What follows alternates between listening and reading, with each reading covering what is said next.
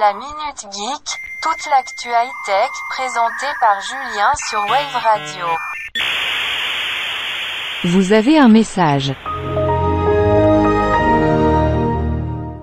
Aujourd'hui, la Minute Geek va vous ramener un peu en arrière.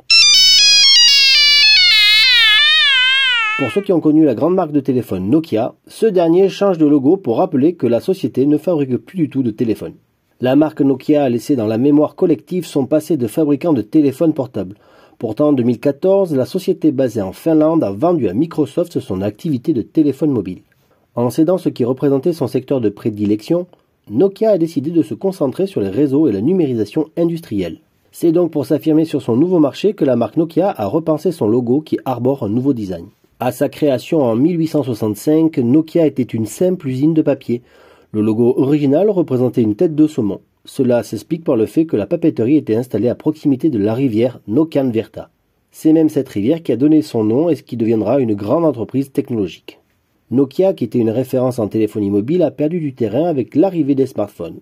Pour les nostalgiques du 3310 et du fabuleux jeu Snake, ne cherchez plus dans un rayon un téléphone Nokia, c'est de l'histoire ancienne.